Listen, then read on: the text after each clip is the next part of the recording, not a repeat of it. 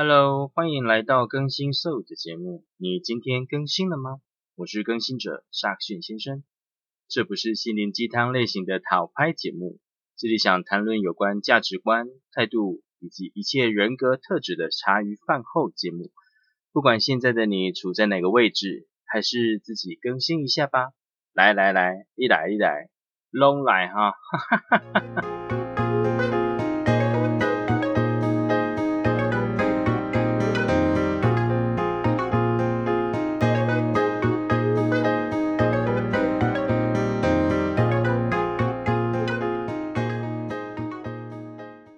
Hello，大家好，大家这个礼拜过得好吗？我们这礼拜要聊什么？上次我们聊到的是优越情节的部分，它是属于比较外在的一个形式的展现，心理因素在行为上的意识的展现。我们这礼拜呢要聊的跟这个比较不一样，我们要聊梦。聊除了心理因素以外，更深层的，你有关于你的潜意识啊，还是你无法知晓、知觉跟知会的更深层的部分。梦这个东西其实非常的难以解释，但它又是真实的存在，所以大家对于梦会比较无法理解，甚至觉得有距离感。但它又很贴近于你的生活，因为你每天都会睡觉，都有可能会做梦。常常都说，常做梦的人是不是你脑袋没有休息，或者是你还在日有所思，夜有所梦？那都不做梦的人，是不是你脑袋就都在去做思考了呢？其实不是。对于梦这个东西，大家对于解梦是不是也很有兴趣呢？解梦呢？梦这个东西在心理学里面其实是有它一席之地的。比较著名的就是弗洛伊德跟荣格这两个心理学家，他们对于梦的解释是不一样的。弗洛伊德呢，他对于梦的解释是，他认为梦的作用是在压抑心灵的欲望，心灵欲望。或将无法进入意识的东西抛进潜意识的结果，尤其是性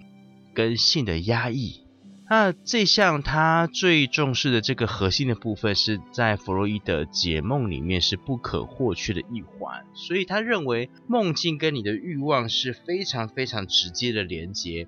弗洛伊德他比较嗯，跟柔格比的话，稍微比较再早一点。所以弗洛伊德他在梦的这件事情，梦的解析呢，跟心理学的结合的贡献是很，他把梦带进去心理学这个领域。但是后来荣格他对于梦的解释其实是不太一样的，跟弗洛伊德后来就有一点点想法上不一样，所以他们后来就会有两种不同的派系。荣格呢，他是认为说梦是一种自我的整合，所以在很多的时候。他认为梦对他来说是更广阔的境界，有更灵性的集体超越性在里面，会有更多的集体意识，有更多的原型在里面。那原型这个概念呢，我们之后我们有机会再聊。在集体意识的部分呢，它我们也可以有机会再聊。那今天要讲的是说。嗯，梦这个东西在集体超越性里面呢，跟弗洛伊德是不一样的。弗洛伊德比较讲求的是个人，荣格认为集体的部分也会是梦的一部分。所以这个部分，一个个人、一个团体、集体的部分，就会变成他各自的坚持，就是他荣格跟弗洛伊德分家的主要原因。荣格认为说，梦是通往自我整合的道路。内涵超越个体的神圣功能，它的整合指的就是生活历程当中每一个人所遭遇的事件，所想到的呃正面、反面、光明面、阴暗面，意识到的跟不能意识到的层次，就是你想得到的跟不能想得到的，或是我感觉得到跟我感觉不到的部分，梦都提供一种补偿的功能，就是它可以补偿你原来做不到的部分。让你知道还有哪一些思想在脑海中，让你看见另一个没有体会到的自己。嗯，这个部分的话，确实啦，每个人他了解自己的程度都不一样，有些人比较了解，有些人比较不了解。那你了解的人又了解多少了呢？哪一些是你真实的想法，哪一些是你自我欺骗的想法呢？其实有些时候在梦境当中，他都会告诉你。所以在现代我们摩登社会里面，呃，速度比较快，跟以前比的话会比较快，所以人们在面对外在事物的加速速度的部分，通常很多是一瞬而过，啊，使我们心灵，就是我们自己的心中的 soul，跟随的脚步啊没那么快。所以就没有办法好好的去思考或是感觉，更多时候我们会刻意的透过外在的事物的冲刷跟掩盖，试图洗涤与藏匿心中不想面对的部分。就是我们常常会借由外在的很多的快速的因素呢，可以让我们去麻痹，那让我们更有机会的自我隐藏我们不想面对的部分。那这些不想面对的部分。你自己有些时候知道，但有些时候其实你也不太清楚。但其实你已经隐匿了这些事情的存在，因此不去看这样的做法，就是一种压抑的防卫机制。就是你，我就后来就选择不去看嘛，我不去看，或者是我压抑我自己，我不去面对的时候，我们这样的防卫机制，就是我为什么要防卫？是我防卫说受到伤害。我很有可能我去看了之后我会受到伤害，那我不去看就是不受伤害的一种防卫机制。那压抑的这个做法就会是一个很具体的做法。不去看，头撇得越开，我们的压抑就会越深。那无论我们有没有意识到，就是我们自己有没有感觉到，那一份压抑就会是我们情绪问题的来源。所以荣格讲过说，在这个文明化的过程中，我们的意识便渐渐与人类心灵较深层的本能分开，最后甚至跟心灵的基础分开。还好，我们尚未失去这些本能，即使他们可能只是以梦的形象现身，他们仍存在、残存在部分的潜意识当中。所以他想要主要要讲的是说。还好我们有梦，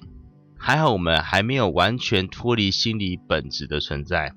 意思就是说，梦它用象征性的形式来告诉你说，啊，你潜意识里面是不是有压压抑，是不是有害怕，是不是有焦虑，是是是不是有不愿意承认却仍旧影响你生活的内容，它浮现在你的梦里面，它未必有明显的形式告诉你。毕竟有些时候你的意识哈。是有防卫机制的，所以它不一定会很明显。防卫机制比较高的人，他就会不明显；防卫机制比较低的人会很明显。所以，同样的方式，同样的情境，不同于日常生活，差别就在梦中。就是你一样的方式、一样的情境的时候，你可能做的事情不一样。你平常的你。在生活当中可能是这个做法 A 做法，在梦中的你很有可能你梦到是 B 做法，甚至有可能 A 跟 B 是完全相反的。荣格他又持续的说，我们可以把意识 mind 称为人类心灵的白昼，白天。我们所谓似梦的幻象，在潜意识的心灵活动属于夜晚的部分。意思就是说，意识是白天，梦是晚上。我们可以确定的说，意识不只包括愿望和恐惧的部分，而且包含更多的东西。另外，也许潜意识的心灵含有大量的东西，以及许多和意识相等，甚至比它大的集体的东西，因为后者必须浓缩精炼而排除掉不少东西。也就是说啦，白话文讲哈，那翻译的部分可能就会跟中文的表达方式不一样。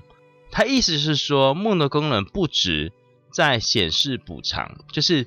梦的功能不止在补偿而已。这个功能，它还涵盖了超越，它很有可能超越你所想做的事情，在梦里面才会达成。因为梦是经由浓缩、精炼与排除不必要事物所呈现的象征，一个 sign，一个 symbol。你在梦里面，你得到了补偿。你的做法可能平常你做不到的，或是你无法做的，你在梦里面是自由的，你是可以做补偿的。补偿你在现实生活当中做不到的事情，甚至还超越了你补偿的东西。你今天可能，比如说，我对这个人有愧疚，但我在现实生活当中我可能做不到，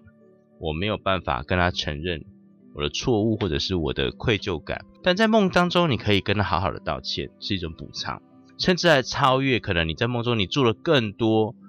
道歉以外的更好的事情，超越了他。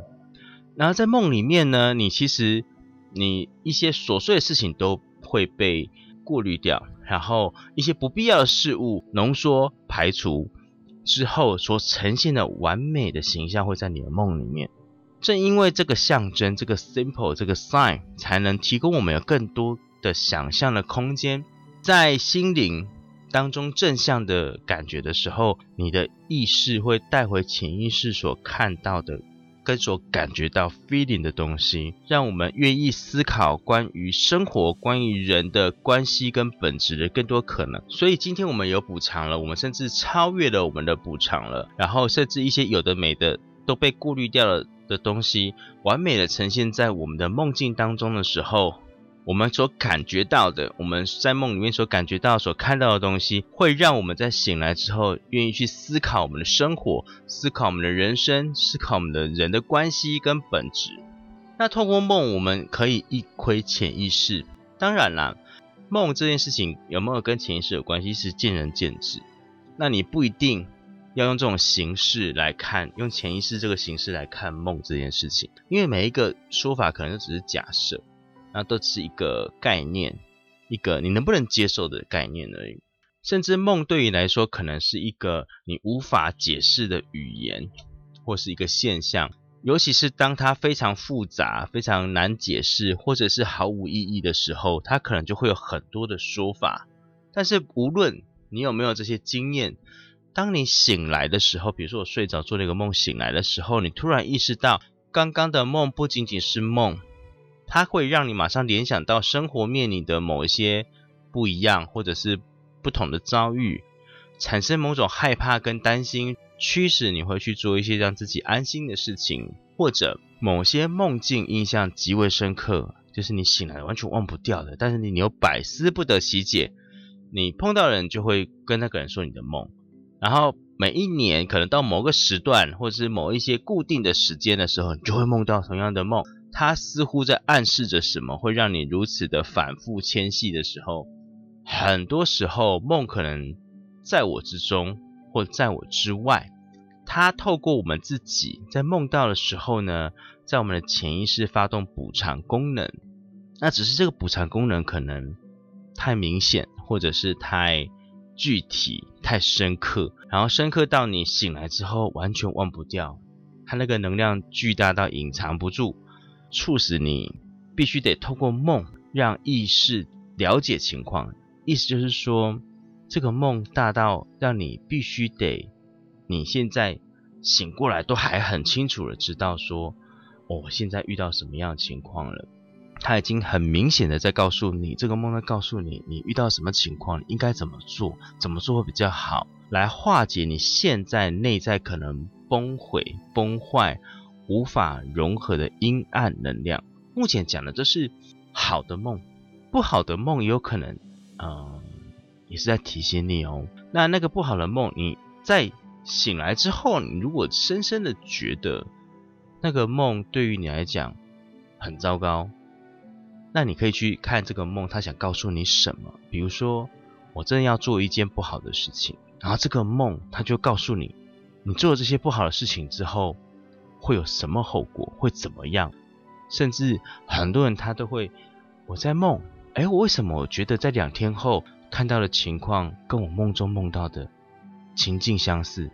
甚至剧情一模一样？我是不是有预先梦到的情况？其实脑袋、脑筋它都在它的所蕴含的能量，跟它想要告诉你的事情，是有些时候是你没有办法去预测的。我不是说我们的脑筋可以预测未来，而是说，如果今天我们的脑袋在我们梦的过程当中，它试图告诉你，或者是不管是潜意识在告诉你，还是我们的脑袋在告诉你，还是某种能量在告诉这个不好，那个不好，你是不是应该在注意什么，或者是做了这些事情之后，你不应该这么做，你应该换个方向做。它带给你的噩梦，带给你的不好的做法是什么？可能某种能量都在告诉你，那个能量很可能就来自于你的脑袋，不一定是宗教，当然也有可能是宗教，但也有可能不是，也不用过度解释。但重点是，如果你体验到了我现在应该怎么做的时候，梦甚至在很明显的告诉我该怎么做的时候，你可能要真的认真参考一下，他想告诉你什么。如果你他想要告诉你，就是不要去做那些阴暗的事项，那些阴暗的能量，一些负能量。你现在无法融合的负能量，排泄不了的负能量，应该要好好注意一下，不要去这么做，不要去崩坏，不要去崩毁，不要去解离自己的人格，都会很危险。梦，我比较倾向于认为说，它会带给你是好的影响，即使你做的是噩梦。甚至有些人他会有一个说法，他会认为说，你做的噩梦，梦跟现实是相反的。嗯，我不认为相不相反。我只认为说，如果你梦到的是不好的噩梦，那他是不是在告诉你什么不好的事情应该要避免，应该要规避？如果你梦到好的梦，他是不是在告诉你说，哎，你可能某些做法是好的，你如果持续的这么做，那是不是对你是更好的影响，更好的正能量的发挥？那荣格他讲的这个梦的部分呢，它到底是理论呢，还是治疗呢，还是宗教？老实说。我也觉得荣格看了他的很多的书啦，他跟弗洛伊德很不一样的部分是哈，他很讲究灵性的部分，弗洛伊德非常的科学，科学到有些时候他只强调人类的欲望，原始的欲望，他不太强调那一些呃心灵的部分，那他甚至对于潜意识的解释都非常非常的实在，可是人怎么可能有？这么多实在的事项呢，他一定会有他无法解释，因为面对无法解释的事项而产生的尊敬跟敬畏的部分。那人类的过程当中本来就是会存在这些东西，面对不确定的事项而有产生敬畏的心态，我觉得这是很正向的。这跟宗教启示有非常非常类似的情况，这就是我为什么会喜欢荣格，然后弗洛伊德，就嗯。他就是个先知，他就是一个带领精神学派的一个 opinion leader，一个意见领袖。但我不并不一定认同他说的说法，我比较喜欢荣格的说法。每个人其实都可以选择，就就像就像我喜欢荣格，然后很多人会喜欢弗洛伊德，不一定，说不定那些人格特质很正向的人，他就会认为弗洛伊德更适合他。或者是他那些过程当中，他会荣格，他会觉得荣格讲的是呃天马行空，太多空泛的事项，灵性的事项是无法论证的。他们也会不一定会喜欢荣格，但我的个性跟我人格特质，我会比较喜欢这个说法。每个人去选择你喜欢的说法就好了。那相信你选择的，然后去做，去正向的去思考它，就会有正向的梦，灵性的部分。跟宗教启示有些类似。如果我们信仰它，它就是真实。真实需要相信者赋予意义，尤其牵涉到更神秘难解的意涵的时候，它就会成为信仰。因为信仰具有超越本身本质与存在的特性，才能成为人类心灵的寄托。这段话我觉得讲的非常有道理。你相信的它，它就会是事实，它就是真实的，它就是 reality。它就是 real，相信的人就会赋予它，赋予这个真实，这个 real 意义。所以牵涉到更神秘难解的事情的时候，它就会变成他的信仰。就是当我无法解释的时候，但我又必须得相信这些无法解释的事项的时候，比如说神机好了，人家讲神机啊，某个佛教的佛祖，或是某个呃，我们像我们南部的王爷信仰。某个王爷他显灵，或者是呃某个耶稣或某个主，然后他认为的神明，他认为的信仰显灵，或者是他遇到无法解释的事情的时候，可能为什么我就是会连续的生病，就是怎么样，然后发生在自己身上无法解释的时候，但如果你相信了，或是你当你的比如说连续生病的事项被解除了，你身体好起来了，因为做了什么事情而身体好起来，而不是医疗。就是医疗以外的超自然，或者是无法解释事项的时候，你相信了这件事情，它就会是事实，它就是真实的。对于你来讲，它就是真实的。我相信耶稣，耶稣带给我什么都是耶稣带给我的。那我相信了，我就认为真的认为他带给我啊，我认为佛祖保佑我，我认为观世定君保佑我行车平安，都是他让我行车平安的。你相信了，它就有意义。这些对梦的功能的坚信，就如同宗教信仰，虽然没有实在的证据，但对于我们来说，当这个事件，当这个你的信仰跟你的本体，就是你自己最切身相关的连接跟体验的时候，我们就会对它坚信不，就是我会非常相信它，甚至可以发展一套学说，让。茫然的我们与神秘的某项事物产生连结，才能够得到孤独的寄托。比如说，白沙屯妈祖进香、徒步进香，为什么这么多人？他就有这样的集体意识跟社会现象，他们愿意花七天六夜徒步从白沙屯到北港来回徒步进香，只为奉献帮妈祖。白沙屯妈祖奉献给他，展示他的信仰的虔诚，就是他们深深的相信妈祖帮助得到他们，他们深深的相信，当他们无助的时候，会有神秘力量的连结，就是我们的白沙屯妈祖，他会让我们相信这件事情。信徒们非常相信这件事情，甚至梦到白沙屯妈祖跟他显灵。啊，比如说像我知道一个故事，就是他梦到他的妈祖说他要打公香，就是大只很大只的香，那只香大到说一个成人才扛得起来，而且他扛着他走六天七夜，这么重，你看可能那个那只香可能十几、十五公斤、二十公斤，他扛他走六天七夜，然后他说他梦到他的妈祖说，我需要这个香，你帮我做这个香。象征性的带着领带领着大家走，我会保佑你，然后帮助你什么事情，在梦里面梦到，他是真的梦到，还是他觉得他梦到，还是他真的白沙屯妈祖显灵让他梦到？其实这不可考，而且我觉得也不重要，重要是他有梦到，他梦到之后他相信了，他就是事实，他就是真实的，然后信众他真实的。面对这个真实这个事实，他相信了之后，他给他赋予了意义。他赋予了意义之后呢，他就变成他的信仰，超越自身本质跟存在的特性，就会变成心灵的寄托。我不知道各位听众有没有听懂这段话的意思。其实荣格他已经几乎解释了哦，我们的重要信仰，我们的梦，我们梦跟信仰的连结。信仰跟自身本体的连接，它到底是怎么样的一个关系？它很有可能是联动的关系，很可能是三角关系。你知道三角关系 哦最难解的，但是他的信仰当中，他可能就就是一个坚不可摧的三角关系。我们来回归解梦这件事情哈，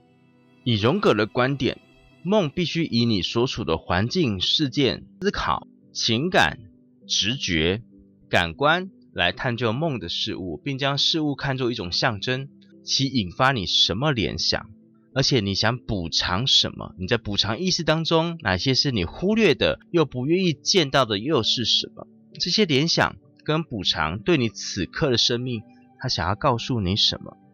梦这件事情，呃，会让人啊，就是我梦到这个，重新的去正视你自己，真正的。检视你自己，然后去知道它补偿的是什么。意识当中想加强知识的部分是什么？需要舒缓跟休憩的时间又在哪边？在梦完之后，你在面对生活的时候，可以多听听一些实际的鼓励、赏识。赏识就是我很欣赏这个梦，我觉得这个梦对于我来讲有其他的启发，让那个曾经。摇摆不安的自我跟灵魂，可以充分的发展出稳定跟实在的自信，从外在到内在，从分裂到整合。刚刚我讲到一些宗教的部分哈，可能一些嗯宗教人士可能会占，但我觉得我不是主要是我不是要强调孟子跟宗教的连结，而是说宗教的部分本身就是一种很强烈的心灵寄托。呃，尤其是在面对不好的事情，比如说疫情、瘟疫时代，那还有就是在生病的时候，哦，个人生病、集体生病，大环境不好，或者是呃像之前的经济大崩盘，哦，我们的金融风暴，我们的经济大萧条时期，其实，在这一些比较不好的时代，都会很容易让我们的心灵的部分需要信仰的支持。在信仰，其实大部分的教义当中，各个教派都是正向的，主要都是正向的，都是希望你可以心存善念，或者是心存希望，让自己觉得不是这么的绝望，而不去走向不好的道路，这是非常好的一件事情啊！不管你梦到什么，不管你怎么解释你的梦，请正面的思考。其实。大部分的说法其实都可以很给你很足够的解释，比如说我今天遇到好的梦，你就这样思考啊，哇，好的梦有多好，然后那个好的部分让你更正向，不好的梦就已经很多人在讲啦，梦跟现实是相反的，时候梦梦到不好的梦的时候，把它写下是相反，